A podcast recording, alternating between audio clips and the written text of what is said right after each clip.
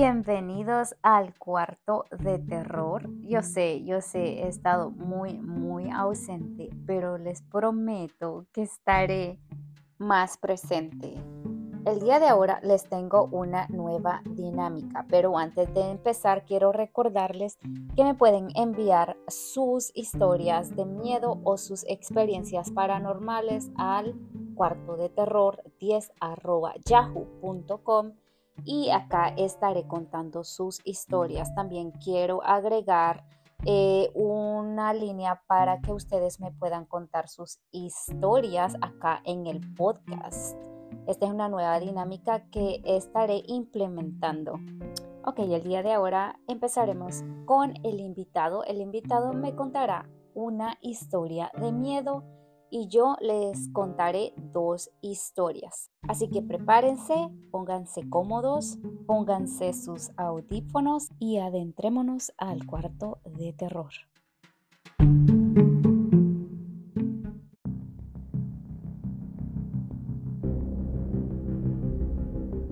Ok, Isaías, empezamos con tu primera historia. Pedro era un hombre que vivía solo en el sur de Chile acostumbrado a la vida de campo, vivía de trabajos esporádicos. Siempre se las arreglaba de una u otra manera para comer y pagar sus gastos. Las personas que vivían a los alrededores le ayudaban con uno que otro trabajo. Aunque Pedro por fuera se veía una persona común, por dentro guardaba un secreto. Tenía un sueño recurrente donde era atacado por un perro. Comenzó a tener pánico cuando llegaba la hora de dormir se avergonzaba de contarle a alguien, producto de las burlas que de seguro vendrían. La única manera que Pedro consiguió para relajarse un poco antes de dormir fue el alcohol.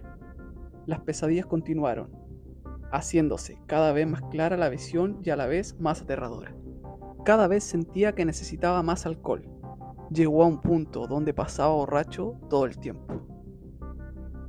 La gente lo comenzó a conocer como el borracho del perro, ya que siempre estaba gritando, ¡Viene el perro, ayuda! Se terminó convirtiendo en el borracho loco del pueblo. Una noche, mientras dormitaba en su sillón viejo, sintió gruñidos por alrededor de la casa. Se paró aterrado. Miró por la ventana y vio la sombra de un perro enorme. Los pelos de sus lomos parecían púas. Fue corriendo a la puerta y puso el seguro como pudo. Estaba aterrado comenzaron a rasguñar la puerta y empujarla con fuerza, hasta que comenzó a crujir. Corrió a la puerta trasera para escapar en caso que el perro rompiera la puerta. Sucedió lo que temía. La puerta cayó y estaba ahí frente a él. Era como un lobo gigante, completamente negro. Gruñía y salivaba, mirando con sus ojos rojos. Cada vez se levantaban más los pelos de su lomo comenzó a acercarse lentamente a Pedro, sin dejar de mirarlo. Sus pisadas hacían que la casa crujiera. Pedro intentaba abrir la puerta trasera, pero no lo conseguía, estaba desesperado. El perro dio un salto directamente a Pedro. Pedro gritó de terror y despertó con su propio grito. Al mirar sus piernas y sus manos, pudo ver y sentir rasguños y sangre fresca. En ese momento se dio cuenta que no fue un sueño del todo. Desde ese día el pobre Pedro no volvió a ser el mismo.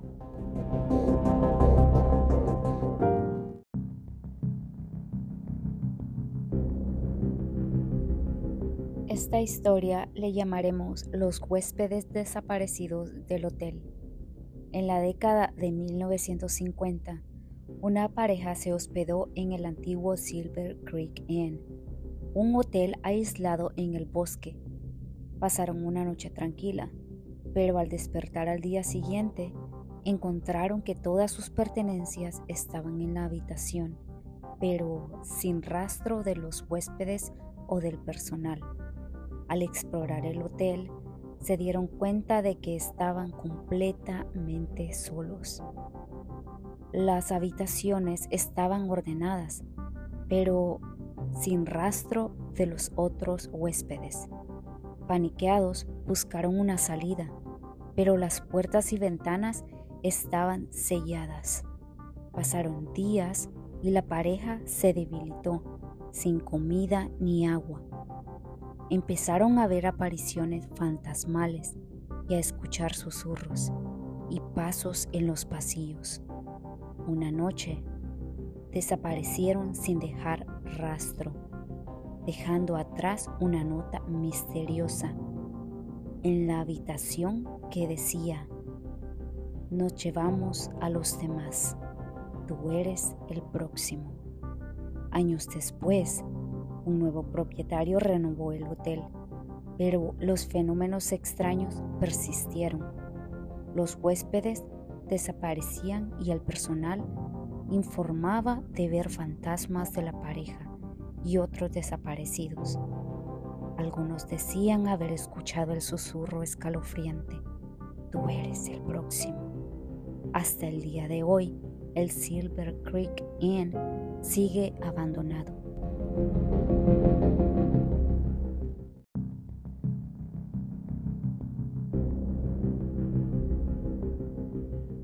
Nuestra siguiente historia y última la llamaremos el túnel de los gritos. El túnel de los gritos es un escalofriante lugar en el que se asegura que habita el espíritu sin descanso de una niña que fue quemada en el interior de sus paredes. Cerca de las cataratas del Niágara hay un pequeño túnel que tiempo atrás servía como paso peatonal entre las granjas que habían en la zona. En un estrecho y oscuro paso bajo la vía del tren que une Toronto y Nueva York, en el que habitualmente la niebla impide ver más allá de tu propia mano. En este túnel ocurrió un escalofriante crimen que dejó maldito el lugar y son cientos las personas que aseguran haber sentido una presencia cuando lo han atravesado. Esta es su leyenda. Hace más de un siglo habían algunas casas cerca de los alrededores del túnel.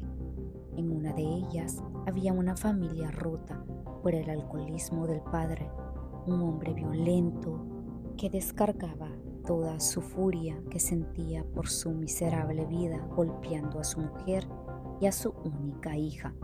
Cada vez que se emborrachaba, la mujer trataba de soportar las palizas y evitar que golpeara a su hija, poniéndose como escudo y diciéndole a sí misma que su marido volvería a ser quien fue cuando se conocieron. Pero la situación no mejoraba y temiendo por la vida de su pequeña, se armó de valor y decidió pedirle el divorcio. El hombre, al escuchar a su mujer que abandonaba la casa con la niña, se enfureció tanto que la amenazó con prenderle fuego a toda la casa con ellas dentro si trataban de salir de ahí. La mujer, al ver cómo el hombre agitaba una lámpara de aceite, y la acercaba peligrosamente a las cortinas, decidió plantarle cara por primera vez en su vida y le comenzó a empujar mientras le gritaba fuertemente. La reacción del hombre no se hizo esperar. Lanzó la lámpara contra uno de los muebles, que de inmediato comenzó a consumirse, llegando las llamas hasta el techo de madera en cuestión de segundos se giró hacia su esposa y la derribó de un puñetazo. Pero no contento con ello, la continuó golpeando y pateando aunque ella estaba inconsciente en el suelo. La niña, al ver la escena, escapó, presa del pánico corriendo tan rápido como podía con la intención de llegar hasta la casa de sus vecinos que se encontraban al otro lado del túnel. Mientras corría, solo se giró un segundo para ver cómo toda la casa comenzaba a arder, mientras su madre aún estaba adentro, y su padre salía con un paso lento, pero seguro, con una lámpara de aceite apagada en la mano. Pero su huida no fue exitosa, ya que se encontraba a mitad del oscuro túnel. La niebla le impidió una piedra con la que tropezó y cayó de bruces en el encharcado frío suelo. Sentía un gran dolor en su tobillo y por más que trataba de levantarse, el dolor la vencía y caía nuevamente. Ese lapso de tiempo fue aprovechado por su padre para alcanzarla. La niña, paralizada por el miedo cuando observó cómo su enloquecido padre se acercó a ella y vertió lentamente todo el aceite sobre su diminuto cuerpecito. Entonces, solo un sonido más se escuchó en el túnel, el de una cería encendiéndose justo antes de que el padre le arrojara sobre la niña y la prendiera en llamas.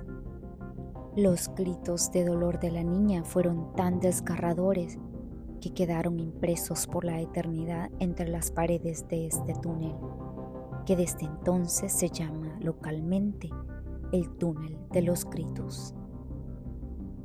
El destino del padre nunca quedó claro. Unos afirman que regresó a la casa ardiendo y entró nuevamente para arder en las mismas llamas que él había provocado. Otros dicen que desapareció y nunca fue detenido. Lo que sí es cierto es que son pocos los valientes que se atreven a acercarse al túnel de los gritos de noche, pues cualquiera que entra puede sentir que hay algo negativo, negativo en su interior y que algo les vigila. Se dice además que si enciendes una cerilla en la mitad se puede escuchar un grito desgarrador y sentirás como una brisa apagará inmediatamente la llama, como si alguien hubiese soplado para que regreses a la oscuridad de sus paredes. Lo cierto que en ese lugar hay algo negativo y tenebroso, ya que incluso los más escépticos afirman sentir algo vigilándolos mientras cruzan entre sus paredes bajo las vías del tren. Hoy por hoy se ha convertido en uno de los destinos turísticos obligados cuando uno va a visitar las cataratas del Niágara, ya que su fama se catapultó aún más cuando el túnel se usó como escenario para la película La Zona Muerta en 1983 basada en un relato de Steve King.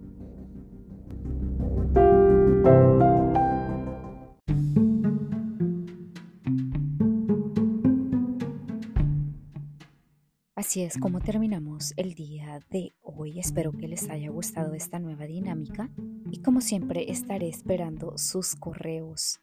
Espero todos los viernes subir nuevas historias.